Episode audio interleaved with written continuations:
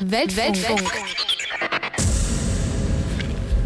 Weltfunk auf der 102,6 bei Radio Free FM. Guten Abend. Ähm, ja, ihr hört mal wieder den Weltfunk, mal wieder mit Matthias.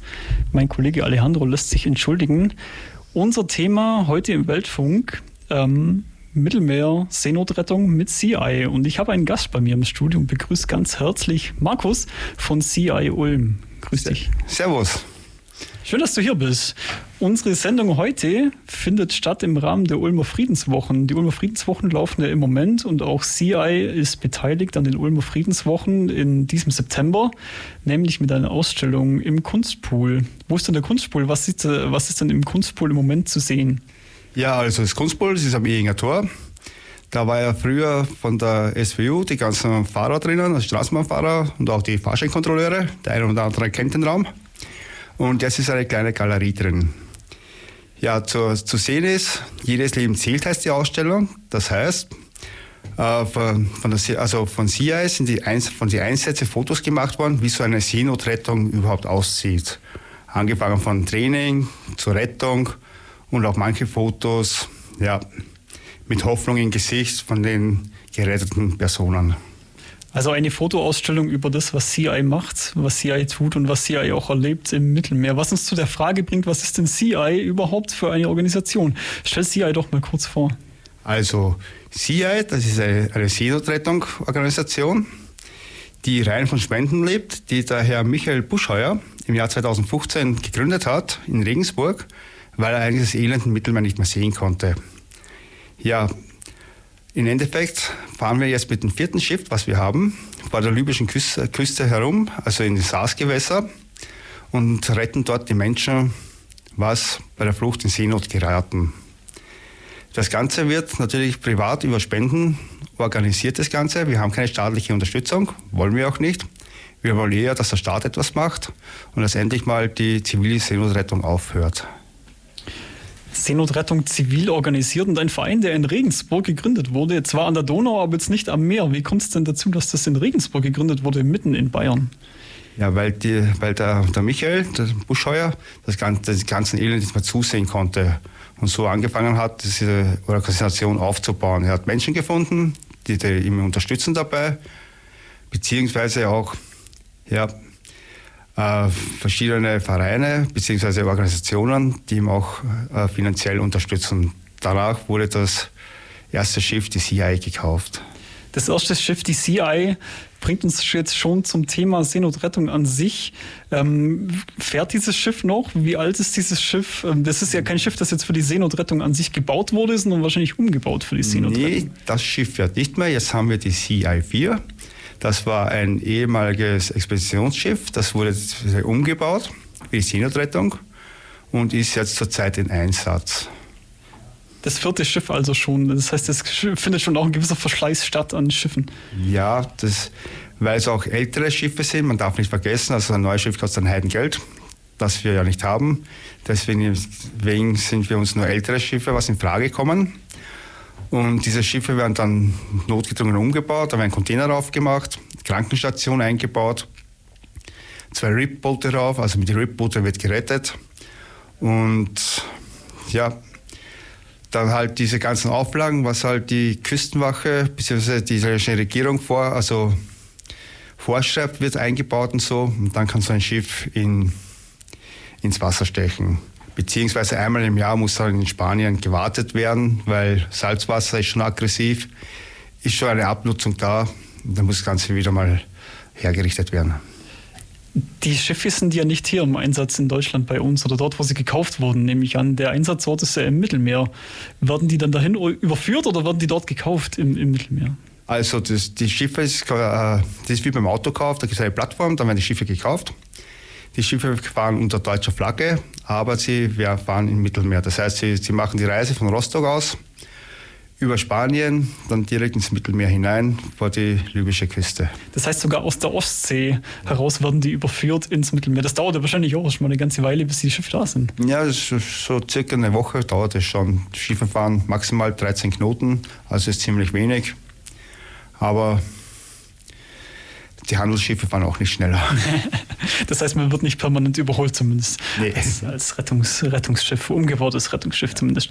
Der Einsatzort im Mittelmeer bringt uns jetzt schon dazu, um was es hier heute eigentlich gehen soll, nämlich äh, Flucht übers Mittelmeer.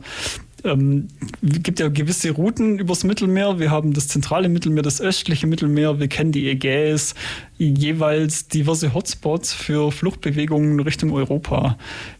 Was ist denn da im Moment so, ja, was kann man denn aktuell sehen? Welche Routen werden denn wahrgenommen? Verändern sich die Routen mit der Zeit? Bleiben die gleich? Wie, wie sehen die einzelnen Routen aus oder die einzelnen Hotspots im Mittelmeer? Also an den Routen ändert sich eigentlich gar nichts. Im Gegenteil, es kommen noch Routen dazu. Und zwar von Marokko aus Richtung Teneriffa bzw. La Gomera. Ist auch eine ziemlich gefährliche Strecke durch die Strömungen in den Atlantik. Äh, ändern, ändern könnte man viel, wenn man endlich mal eine richtige Politik macht dafür, muss man ja sagen. Teneriffa und La Gomera, das sind jetzt, wenn mich nicht alles täuscht, sogar die Kanarischen Inseln. Also nicht im Mittelmeer, sondern von Marokko aus gesehen auf den Atlantik raus. Und wie du eben schon sagtest, wahrscheinlich mit äh, krassen Strömungen auch. Kann man denn wirklich mit Flüchtlingsbooten die, die Kanarischen Inseln erreichen von Marokko aus? Funktioniert denn das? Äh, ich bewunderte es, dass es so halbwegs funktioniert. Ich glaube aber, es funktioniert gar nicht und sind auf die Rettung also, also sind auf die Rettung angewiesen, weil die Schlepper heutzutage ja also keine Skrupeln haben. Es werden seeuntaugliche Boote genommen, die werden rausgeschickt, beziehungsweise so wie man es meistens von der libyschen Küstenwache kennt, die werden den Motor abgenommen, auf hoher See dann einfach dagelassen, beziehungsweise werden Pushbacks gemacht und dieselben Boote sind dann wieder in Einsatz. Äh, gut sehen kann man das von der Seabird aus, was Sea-Watch macht zum Beispiel. Die nimmt das Ganze ganz schön auf über das Flugzeug oder über Drohnen. Und ja, wenn man dann andererseits wieder sieht, was in Lampedusa ankommen für Schiffswracks, mit das sie übers Meer kommen, bis sie dann gerettet werden, das ist eigentlich nur katastrophal. Das ist einfach nur ja, Menschenunwelt, was gemacht wird. Lampedusa liegt jetzt aber schon im Mittelmeer ähm, ja. vor der Küste von Tunesien, wenn mich nicht, wenn mich nicht alles täuscht. Also zentrales Mittelmeer. Ähm, Lampedusa gehört zu Italien. Ja. Ähm, warum ist denn gerade Lampedusa das Ziel? Also man hört ja Lampedusa total oft in den Medien. Ja, Lampedusa ist die kürzeste Strecke. Das ist einfach die kürzeste Strecke. Es liegt am nächsten am afrikanischen Kontinent und ist am, noch am leichtesten zu erreichen ja. in dem Fall. Konzentriert sich darauf dann auch die Rettungsmission, die aktuelle von CI? Äh, man ist in diesem Gebiet unterwegs, richtig, ja. Wer ist denn noch in diesem Gebiet unterwegs? Also es sind sehr, sehr viele unterwegs. Also man darf nicht vergessen, Sea-Watch ist unterwegs. Dann sind unterwegs äh, Open Arms, äh, Ärzte ohne Grenzen sind unterwegs. Und dann sind noch, noch skandinavische ja, NGOs auch unterwegs. Das sind aber alles NGOs. Ja. Ich meine, was man sich ja fragt, Seenotrettung, also man kennt es von der Nordseeküste, ja, es gibt halt irgendwie die Hochsee, äh, Hochseenotrettung. Ich weiß nicht, wer die genau organisiert, aber es scheint mir was Offizielles zu sein. Das machen ja keine Privatpersonen Seenotrettung. Warum sind da Privatpersonen aktiv? Ähm, also Seerecht eigentlich stellt vor, dass man in Seenot einen jeden retten soll. Das heißt, jedes Handelsschiff hat, es, hat normalerweise die Aufgabe, ein, ein, eine Seenotrettung durchzuführen und in einen sicheren Hafen zu bringen. Sicherer Hafen, das heißt ein Hafen, da wo kein Bürgerkrieg ist, da wo keine äh, sexualisierte Gewalt gibt, Folter gibt, Sklavenhandel oder sonst etc. Das, was wir zurzeit in Libyen haben. Äh, dann kommt noch dazu, äh, ja, die Europäische Union bzw. die Staaten, die weigern sich, eine Seenotrettung durchzuführen. Deswegen sind die zivilen Seenotrettungen unterwegs. Das heißt, eigentlich wäre es schon eine staatliche Aufgabe einer Küstenwache etc. für, für eine wirkungsvolle äh, Rettung aus Seenot zu sorgen. Ja, auf alle Fälle eine europäische Aufgabe wäre das. Zumal es eine EU-Außengrenze ist an dieser Stelle. Ja. Wir werden jetzt mal eine kleine Musikpause machen und reden dann gleich weiter über das Thema Seenotrettung im Mittelmeer. Es fiel auch schon das Wort Pushback. Mich würde noch interessieren, was verbirgt sich hinter Pushback? Und ähm, ja, das werden wir uns jetzt gleich nochmal anhören. Nach dieser Musikpause, Chaya the Cat. Viel Spaß. Hier kommt der Drums von Chaya the Cat. Zurück beim Weltfunk auf der 102,6 bei Radio Free FM und wir haben heute das Thema CI und wir haben einen Gast von CI hier bei uns im Studio, Markus. Wunderbar, dass du hier bist, freut mich, freut mich sehr. Ähm, es gibt im Moment im Rahmen der Friedenswochen Ulm eine Ausstellung im Kunstpool am Ehinger Tor. Das ist dieses kleine, ja, ehemalige Fahrerhäuschen, ähm, das da zwischen der Bundesstraße und der Haltestelle Ehinger Tor ist, zum Thema Seenotrettung in der, im Mittelmeer. Ähm, jetzt hatten wir vorhin gesprochen über Fluchtrouten übers Mittelmeer, tatsächlich auch auf den Atlantik raus zu den Kanarischen Inseln. Und dabei ist das äh, Wort Pushback gefallen. Was ist denn ein Pushback überhaupt?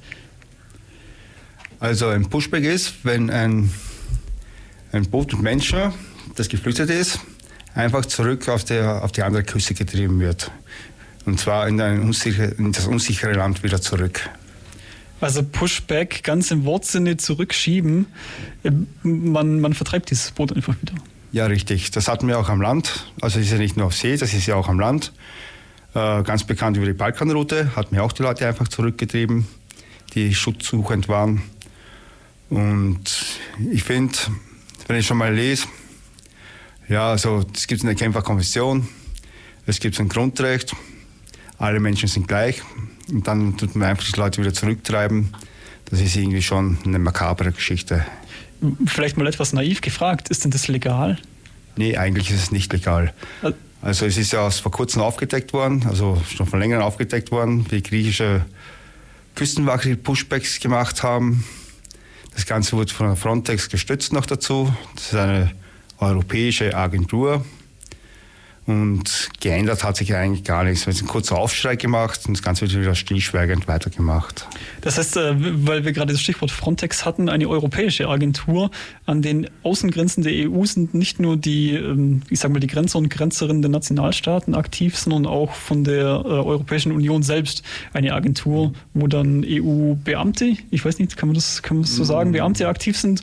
Oder sind es Polizistinnen und Polizisten? Also ich würde eher sagen, das ist eine Agentur wo verschiedene Länder ihre Polizisten oder Polizistinnen bereitstellt und das Ganze da so, also diese Agentur überhaupt so am Leben hält. Äh, das Ganze ist gemacht worden auf die Art von dem amerikanischen Grenzschutz. Und im Endeffekt, ja, alles, was nicht an die Öffentlichkeit kommt, ist gut. Die Frontex, also ganz am Anfang, das war jetzt, ganz am Anfang hatten sie noch Schiffe, wo sie auch gerettet haben. Das Ganze haben sie eingestellt. Jetzt überfliegen sie das Mittelmeer bzw. bestimmte Orte mit, äh, mit Drohnen bzw. Flugzeuge und geben dann Koordinaten weiter, entweder an die libysche Küstenwache, türkische Küstenwache, so dass sie die Boote Europa nicht erreichen. Das heißt, die Europäische Agentur überwacht im Grunde genommen die EU-Außengrenze, äh, eigentlich außerhalb der EU auch, und sagt dann dem, dem, dem Grenzschutz, sage ich jetzt einfach mal, des Nachbarstaates, äh, hallo ihr, da versuchen gerade Leute euren Staat zu verlassen, holt die doch bitte zurück. Ja, so kann man das Ganze sehen. Noch dazu äh, darf man nicht vergessen, dass die EU ca. Ja, über 100 Milliarden Euro schon in die libysche Küstenwache gesteckt hat wo man aber nicht sehen kann, wo das Geld hinfließt, auch keine Ausbildung oder sonst irgendwas da ist. Die Menschen, die bei Pushback zurückgetrieben werden, die kommen in Internierungslager. Die sind der Sklaverei, tatsächlich der Sklaverei ausgesetzt. Sie müssen Arbeit verrichten ohne Geld, sonst irgendwas, bis zur Erschöpfung. Äh, die werden gefoltert, die werden ausgeraubt. Also alles, was menschenunwürdig ist, passiert in diesem Lager. Wenn man, also das hört man auch oft, die, die libysche Küstenwache, jetzt ist ja seit einigen Jahren, ich meine, Gaddafi wurde gestürzt, vor vielen Jahren jetzt schon, kann man eigentlich sagen, ist dann so eine Art Bürgerkrieg ausgebrochen. Libyen als Staat, existiert das eigentlich überhaupt nicht? Ich meine, es sind Warlords aktiv, es gibt eine Regierung zwar in Tripolis, die aber nicht das komplette Land beherrscht. Wer ist denn überhaupt dann die libysche Küstenwache noch und kontrolliert die libysche Küstenwache die kompletten Küstenlinie von Libyen? Also in meinen Augen sind das alles Warlords, die finanziert werden. Also Libyen, das sind ja zwei Regierungen. Die eine wird vom Osten angesehen, die andere wird vom Westen angesehen. Es gibt keine Einigung.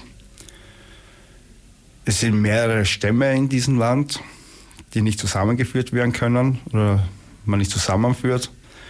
Und im Endeffekt, ja, ist ein ziemlich reiches Land, was eigentlich vor die Hunde geht. Ölreichtum, nehme ich an.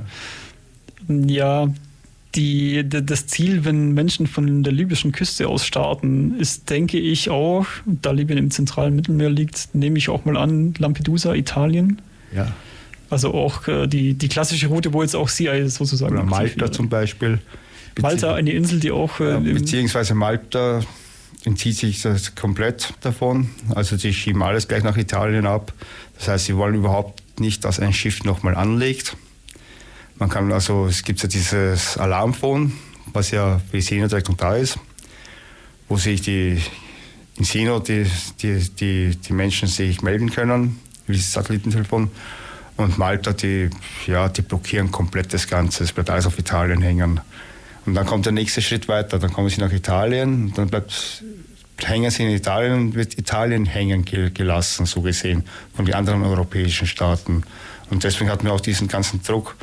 Und wenn es von A nach B nicht funktioniert, kann es auch nicht nach C funktionieren. Und dann brennt es halt auf A. Und dieses Problem, das muss echt angegangen werden.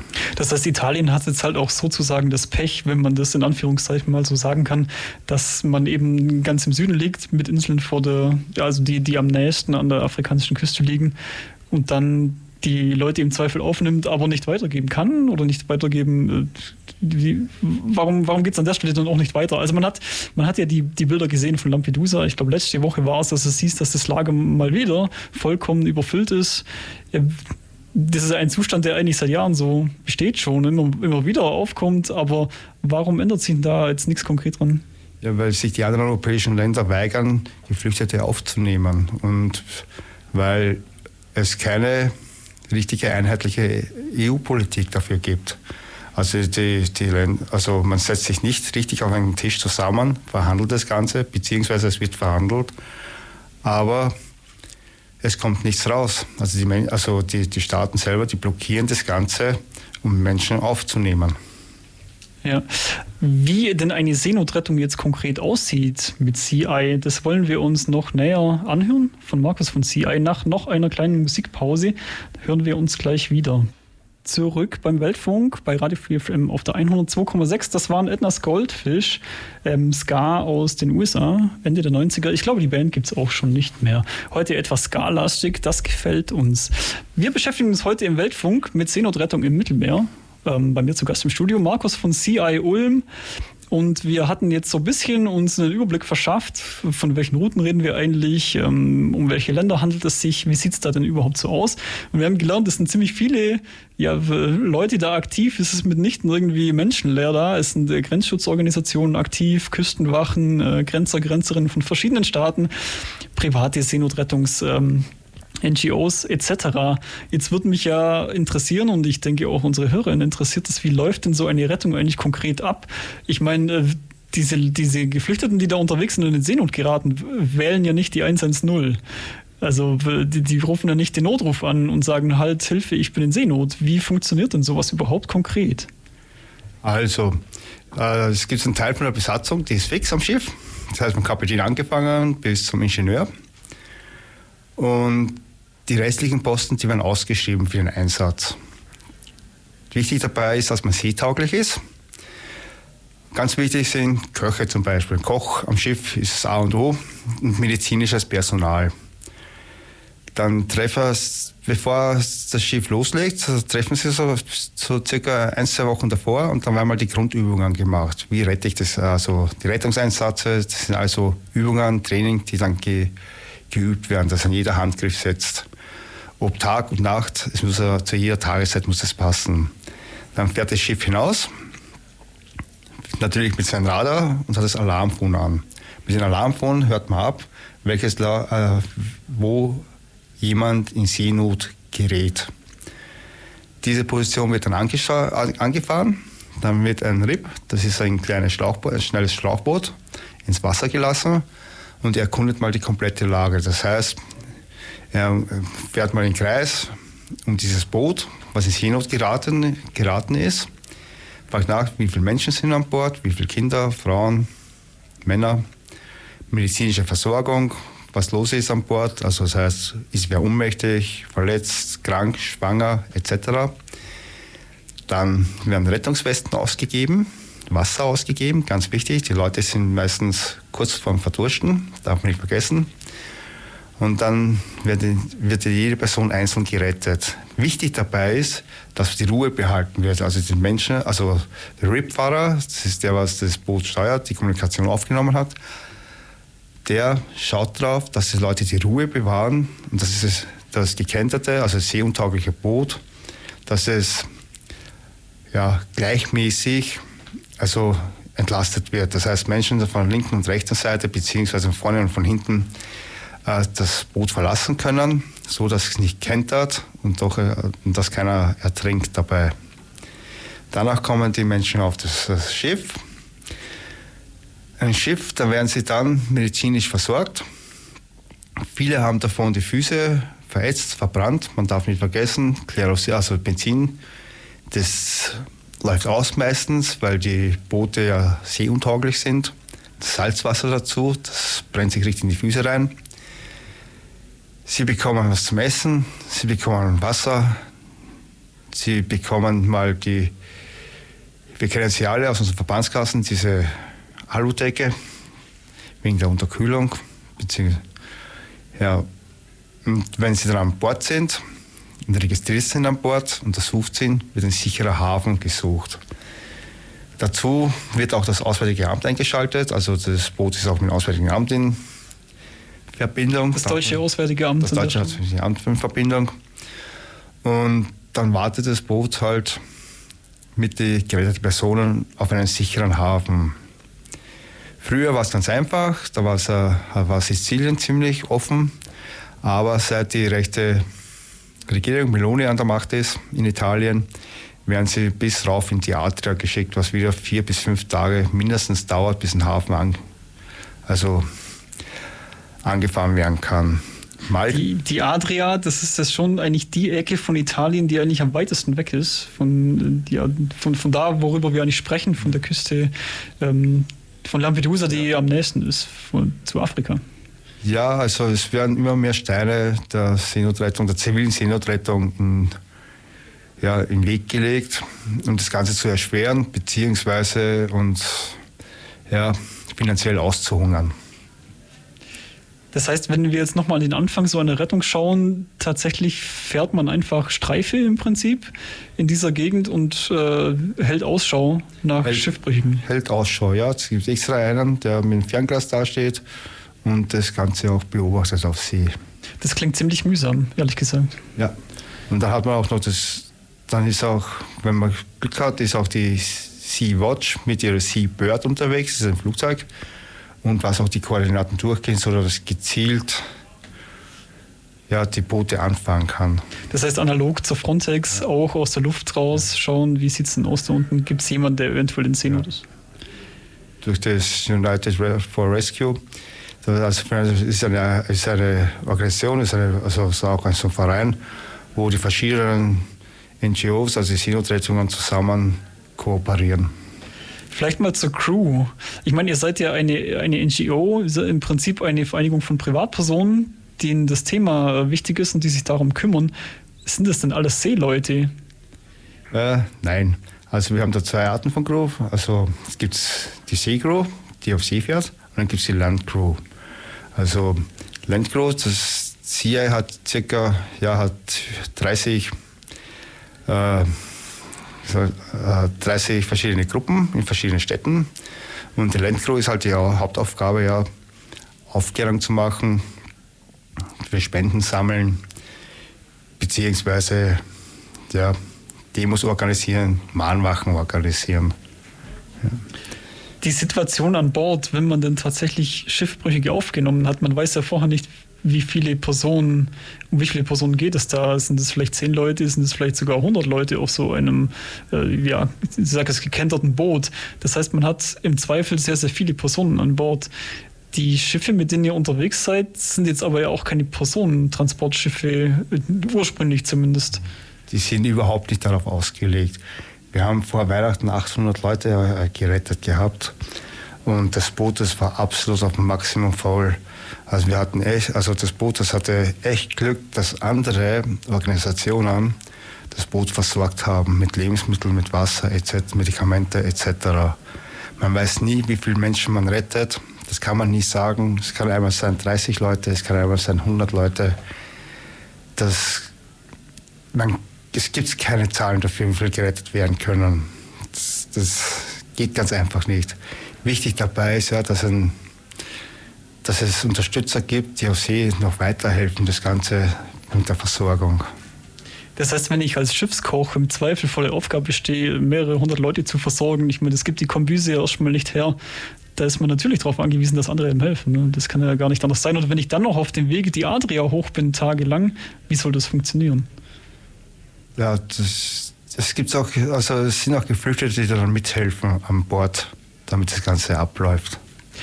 Ist denn eines eurer Seenotrettungsschiffe selbst schon mal in Seenot geraten? Ich meine, das Wetter ist ja auch nicht immer gut im Mittelmeer. Nee, noch nicht. Aber es wurde schon mal ein Schuss abgegeben von der libyschen Küstenwache auf einen Seenotrettungseinsatz. Das heißt, es gab auch schon mal einen Angriff? Es gibt schon mal einen Angriff. Also es wird schon ins, von Bug ins Wasser geschossen, ja. Naja, ich denke mal einfach zur Abschreckung, dass, äh, dass das Schiff verschwinden soll, schätze ich mal aus ja. libyschen Gewässern. Richtig, ja. Nee, es sind ja, keine, Lib äh, es sind ja keine libyschen Gewässer.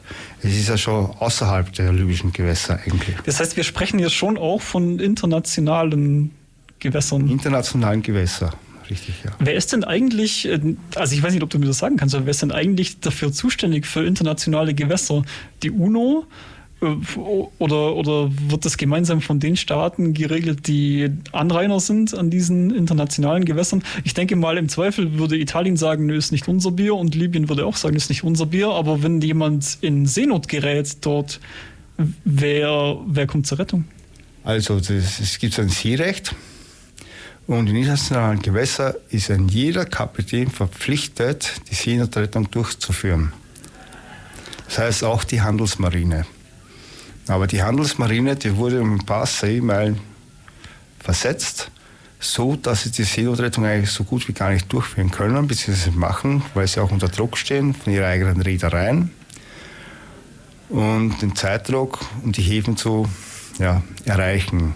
Weil im Endeffekt heißt es, wenn man einen auf See rettet, muss man ihn in einen sicheren Hafen bringen. Das heißt, grundsätzlich in internationalen Gewässern ist die Person oder das Schiff zuständig, das einfach am nächsten dran ist. Richtig. An, an der, ich nenne es mal Unglücksstelle. Richtig. Und also auch als Handelsschiff, gut, ich kann natürlich schon nachvollziehen, wenn ich jetzt als Handelsschiff ein, ein, Flüchtlingsboot in Seenot sehe und ich nehme 100 Leute mit auf mein Handelsschiff und jetzt sagt das internationale Seerecht mir, fahre bitte den nächsten sicheren Hafen an. Italien sagt mir, ja, jetzt fahren wir mal nach Venedig hoch dann sagt mein, mein Chef, meine Reederei wahrscheinlich, ja, ihr spinnt doch, jetzt ist euer Zeitplan beim Teufel. Jetzt verlegen wir mal lieber die Handelsrouten woanders hin, damit ihr erst gar nicht in Versuchung kommt, solche Leute aufnehmen zu müssen. Kann denn das eine Motivation sein? Äh, für mich ja. Das ist natürlich schon auch interessant, sowas zu hören, ja. Aber klar, im Prinzip, wenn, wenn so viel Verkehr da ist oder da wäre, dann wäre das wahrscheinlich auch nicht so ich sage mal in Anführungszeichen, schlimm in Seenot zu geraten, wenn viele Schiffe immer da wären. Also ich, ich denke jetzt mal, mal an den Ärmelkanal, wo ja total viel Seefahrt stattfindet. Ich denke, wenn ich im Ärmelkanal in Seenot gerate, dann ist das nächste Schiff wahrscheinlich nie weit. Ja, das, das ist richtig. Und da haben ja die Franzosen und die Engländer ein gemeinsames Abkommen zur Seenotrettung, obwohl es auch nicht mehr unbedingt EU sein muss an dieser Stelle, aber man kann sich immerhin noch darauf einigen. Ja, richtig, ja. Das ist natürlich sehr interessant zu hören. Wir werden uns nochmal weiter unterhalten darüber, wie so eine Rettung konkret abläuft, was für Personen dort ähm, an Bord tätig sind und äh, ja, wie viele Schiffe ja auch von CI im Moment unterwegs sind. Nach noch einer kleinen Musikpause. Bis gleich. Chaya the Cat mit Two Ships Passing, zwei vorbeifahrende Schiffe. Da ging es jetzt eigentlich nicht um Schiffe. Zumindest habe ich das nicht so verstanden.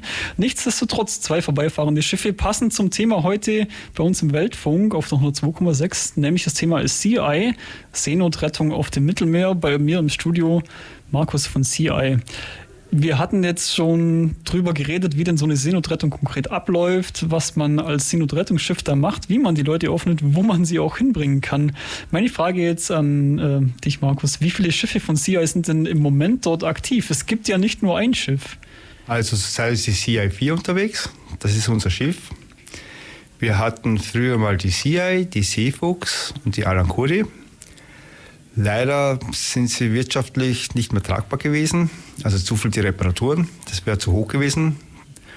Und deswegen haben wir die CI4 damals neu gekauft, während der Covid-Krise und auch hergerichtet. Und das ist voll einsatzfähig. Das wurde erst vorige Woche wieder also freigegeben. Das war 20 Tage unter, ja, durfte den Hafen nicht verlassen und wir hatten eine Strafe von 3300 Euro, weil wir Geflüchtete gerettet haben. Ja, und das Schiff ist es wieder seetauglich gemacht für den nächsten Einsatz. Das heißt, es steht unter Strafe, Geflüchtete zu retten? Oder was war konkret das Vergehen der CI4? Also das konkrete Vergehen war, wir haben Menschen in Seenot gerettet. Das ist natürlich schon auch interessant. Dass man, also man wird dann festgesetzt, wahrscheinlich ähm, mit, dem, mit dem Gedanken, da kann das Schiff nicht rumfahren und noch mehr Leute holen und man muss Strafe bezahlen, bis man ja, wieder losfahren kann. Das sind reine Schikanen, weil jeden Tag, was das Schiff festsetzt, kostet es auch einen Ankerplatz. Achso, man, man muss sozusagen, das wäre wie wenn ich im Gefängnis für jeden Tag die Hotelrechnung bezahlen müsste. Ja, richtig, ja. Krass. Ähm, es, du, du meintest vorhin, es gab auch schon ältere Schiffe, die jetzt nicht mehr fahren, wegen in dem Fall wirtschaftlichem Totalschaden, sondern ich jetzt einfach mal. Äh, die CI, das erste Schiff, nehme ich an, die dann auch CI getauft wurde. Seefuchs, ein Schiff hieß Alan Kurdi. Das sticht jetzt so ein bisschen raus. Wo kommt denn dieser Name her? Ja, das ist Alan Kurdi man kennt, glaube ich, das, ja, das grausamste und berühmteste Foto mit dem kleinen Jungen mit dem roten T-Shirt am Strand, was leider ertrunken ist. Und es sollte eigentlich ein Mann, ja, ein Mannname sein. Das ist der Name eines, eines Kindes, das auf der Flucht ertrunken ist. Ja. Ähm, das Bild ging durch die Presse vor einigen Jahren. Äh, der, der tote Junge, der am Strand lag, und man hat diese, den Namen dieses Jungen ähm, für das Schiff Beziehungsweise man hat das Schiff nach diesem Jungen dann benannt. Nach Absprache mit der Familie. Davon gehe ich aus, ja, aus Pietätsgründen nehme ich mal an, dass man das schon vorher tun sollte. Und dieses Schiff, das damals, das darf man nicht vergessen, das hat über 300 Menschen gerettet gehabt und ist damals, wie die Corona-Krise ausgebrochen ist, von Hafen in Italien gestanden und durfte nicht anlegen. Es war über sechs Wochen auf See, wurde versorgt und erst nach sechs Wochen durften die Menschen das Schiff verlassen, auf eine Fähre, aber nicht das Land betreten, wegen der Pandemie. War das damals auch die, äh, die Route über das zentrale Mittelmeer, also nach Italien, oder äh, an, an welchem Ort des Mittelmeers war das? War das, in der Ägäis? Das war auch die zentrale Route über das Mittelmeer von der libyschen Küste. Ja. Ja. Vielleicht nochmal eine, eine generelle Zwischenfrage, wenn, wenn Leute gewisse Routen auswählen, wer flieht denn normalerweise über die Ostroute, über die Türkei und die Ägäis nach Griechenland oder wer flieht jetzt eher äh, über Libyen nach Lampedusa oder ist es völlig egal und, und die Leute ähm, nehmen einfach die Route, die im Moment am besten funktioniert?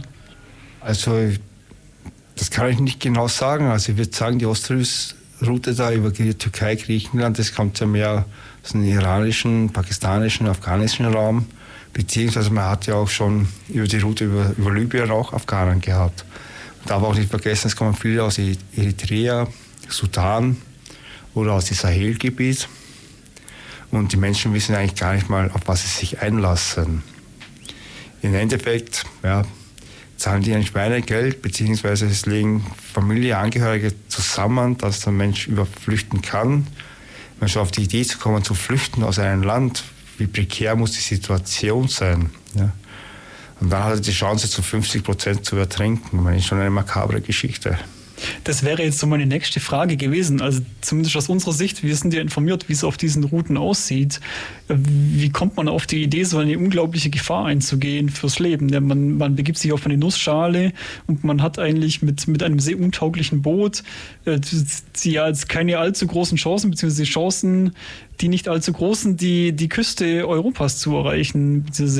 Vielleicht verhungert man, verdurstet man, das Benzin reicht nicht aus, man kommt in einen Sturm in einem alten äh, Fischerkahn. Wie kommen die Leute auf die Idee, dass das klappen könnte oder wird ihnen da was vorgegaukelt?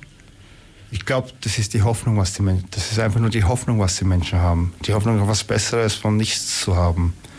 Darf nicht vergessen, Bürgerkriege sind die, sind die, meist, sind die in diesen Ländern Gewalt ist in diesen Ländern, von feinsten ethnische Verfolgung ist in diesen Ländern. Ne?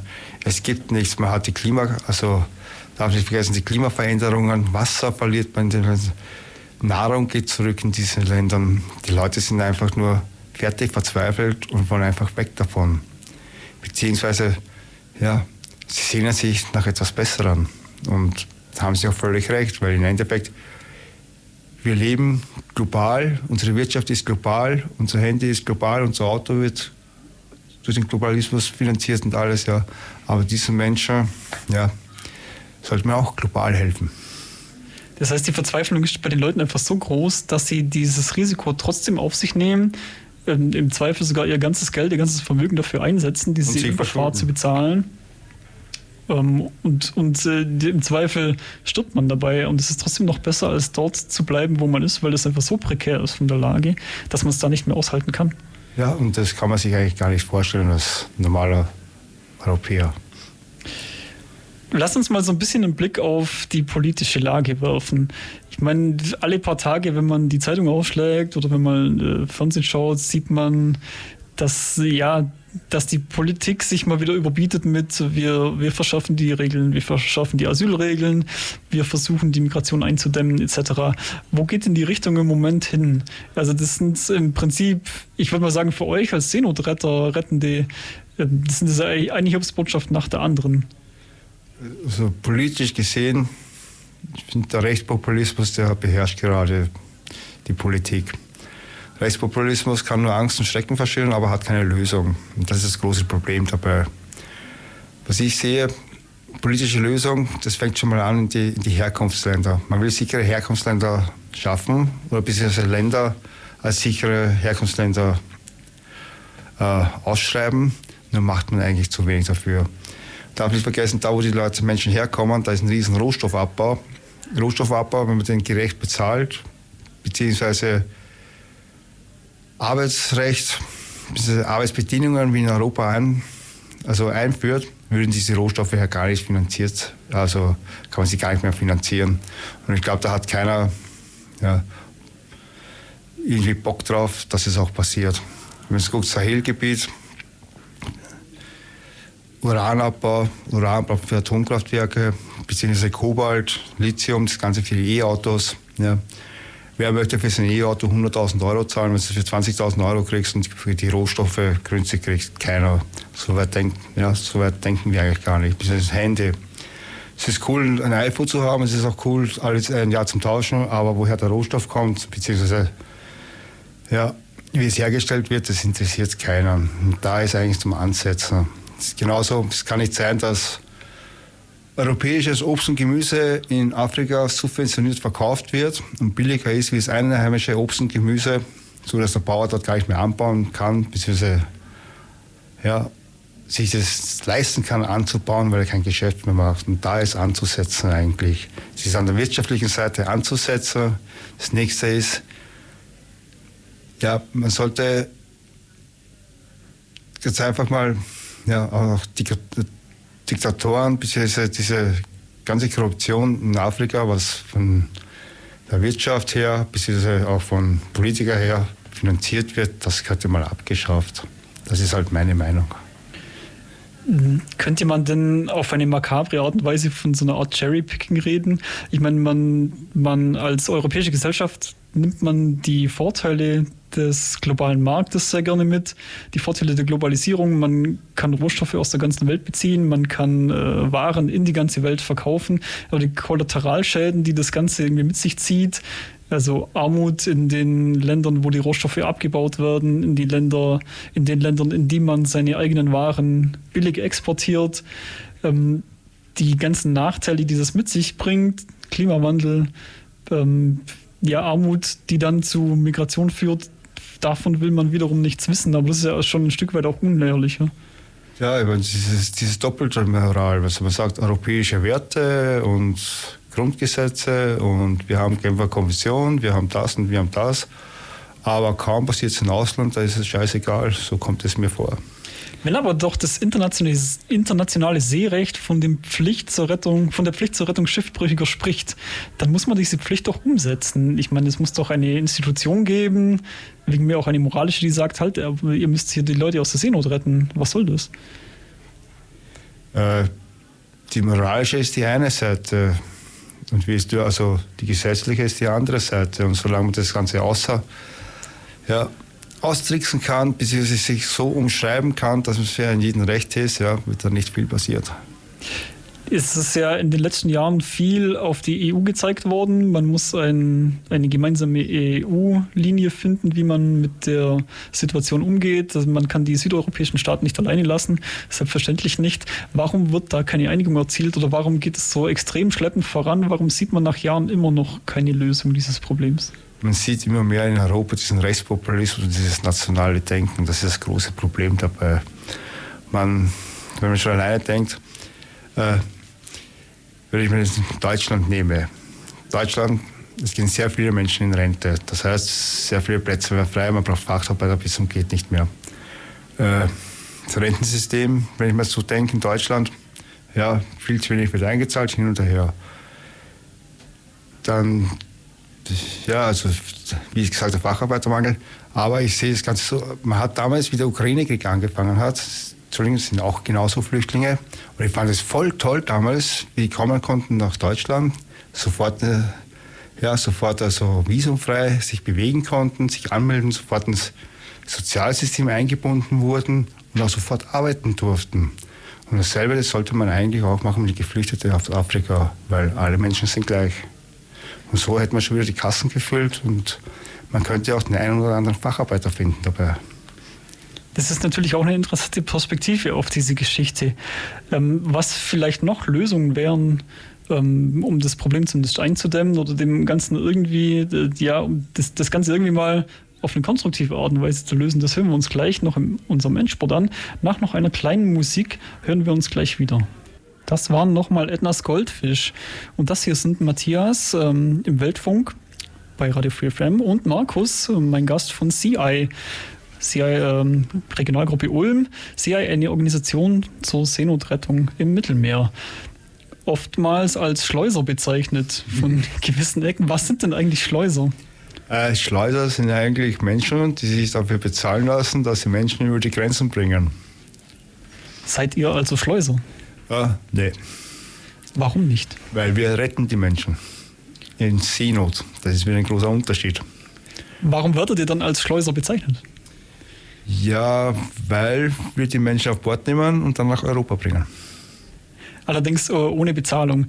Was mich zur nächsten Frage bringt, beziehungsweise ihr rettet die, ja. sie natürlich auch Seenot, aber äh, wenn wir über die Bezahlung des Ganzen sprechen, ich meine, ein Schiff kostet einen unglaublichen Haufen Geld. Einmal auftanken kostet wahrscheinlich auch einen unglaublichen Haufen Geld beim Schiff. Die Crew kostet Geld. Das alles kostet wahrscheinlich einen riesigen Haufen Geld. Wie finanziert sich das? Ja, also die Crew, die kostet, äh, die kostet eigentlich nicht so viel. Also es sind viele ehrenamtlich, also freiwillig dabei, die kosten nichts eigentlich. Äh, so ein Einsatz, der kostet so, kann man sagen, so zwischen, ja, so um die 180.000 Euro.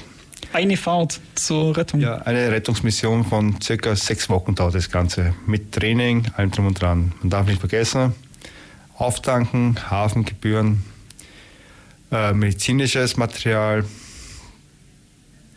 äh, Nahrungsmittel, Wasser, Rettungsmaterial, also das heißt, äh, sehr, ne, äh, Schwimmwesten, Ringe, das kostet alles Geld.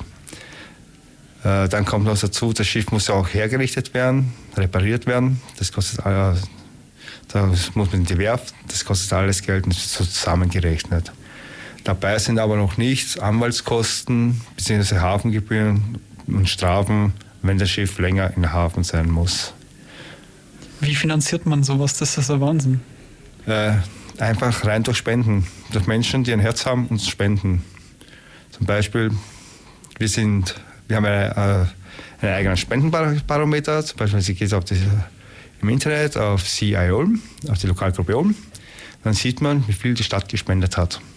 Und so wird das Ganze finanziert. Man kann auch, es gibt auch Städte, die haben eine Patenschaft übernommen. Da hat die, die, da spendet die Stadt einen Beitrag. Es gibt Kirchengemeinden, die spenden. Und im Endeffekt, ja, sind wir einfach nur an Spenden abhängig. Als Ulmer fragt man sich jetzt natürlich, ist die Stadt Ulm auch Partner von CI? Nein, noch nicht. Dann könnte man ja mal anklopfen, wenn man das gut findet und sagen Hallo. Das haben wir noch vor. ist ja bald OB-Wahl. Ähm, Vielleicht nochmal zurück zur, zur Rettung konkret, wenn man in die Ausstellung im Kunstpool reinläuft am Ehinger Tor. Im Moment sieht man an den Wändern äh, Bilder hängen, davon, wie, wie Rettungen ablaufen, wie diese Boote aussehen, wie die Crew am Trainieren ist. Und in der Mitte des Raums ist so eine Plexiglasröhre am Boden, die gefüllt ist mit kleinen Holzkreuzchen. Äh, man kann sich es wahrscheinlich schon denken, aber ich frage es jetzt mal trotzdem, was hat es damit auf sich? Äh, wir haben da in der Mitte des Raums da haben wir einfach eine Seekarte vom Mittelmeer gemacht, eine nautische Karte und eine Plexiglasröhre mit 9 cm Durchmesser, einen Meter hoch und haben das Ganze mit 2200 Kreuze gefüllt. Das heißt, bis 18. August sind im Mittelmeer offiziell 2200 Leute auf der Flucht ertrunken. Dabei ist aber die Dunkelziffer noch nicht dabei.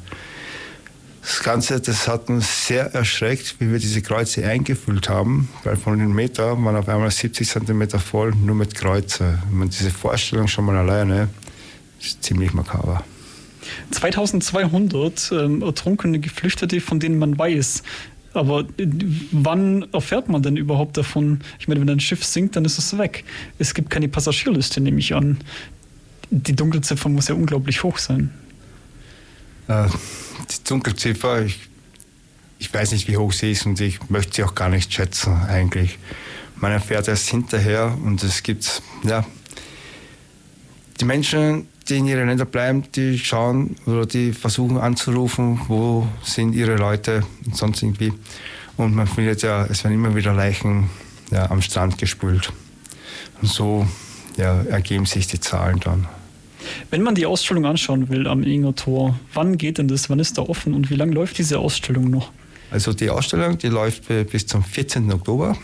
Die ist Donnerstag, Freitag von 17 bis 20 Uhr zum Sehen und Samstag von 15 bis 18 Uhr.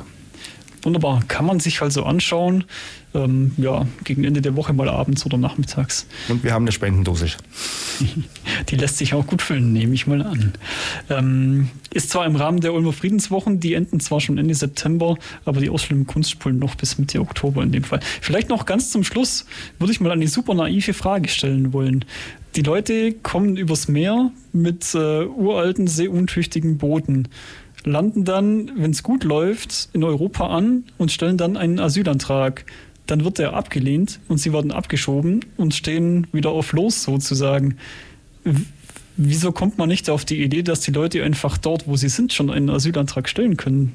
Dann wird man sich das Ganze doch sparen. Das liegt in der Hand von der Regierung. Wäre es dann zu einfach eventuell? Ich glaube, das wäre zu einfach und weiß nicht, irgendwie lieben die alle Bürokratie. ich meine, so, so ein Asylverfahren ist natürlich super kompliziert, dauert auch oft sehr, sehr lange. Man braucht Behörden dazu, ganz klar, gar keine Frage. Und das, äh, aber warum das Ganze auf europäischem Boden stattfinden muss, nach so einer unglaublich beschwerlichen und auch super gefährlichen Überfahrt, das ist mir nicht ganz klar. Ja, man könnte ja eigentlich auch offizielle Fluchtrouten ein, also einführen und die ganzen schon mal in Afrika sammeln. Aber das Nachteil ist halt, man finanziert dafür, wie gesagt, Libyen zum Beispiel und die haben es in Internierungslager hinein. Und da kommen die Leute nicht weg.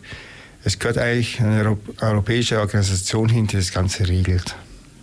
Ja. Das ist äh, vielleicht auch mal ein Aufruf Richtung EU an die vielleicht höhere Politik. Vielleicht äh, ja ein Aufruf, sich darum mal auch ein bisschen zu kümmern.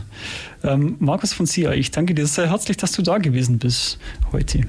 Ja, danke. Danke für die ganzen Infos. Ähm, wir sind schon fast am Ende angelangt. Ich kann vielleicht noch sagen, den nächsten Weltfunk gibt es dann im Oktober wieder, am 19.10. Dann auch wieder mit dem Alejandro, meinem Kollegen, hier neben mir. Und ähm, ja, bis dahin bleibt mir euch noch einen schönen Abend zu wünschen, eine gute Zeit. Macht das gut und bis bald wieder im Weltfunk bei Radio Free FM auf der 102,6.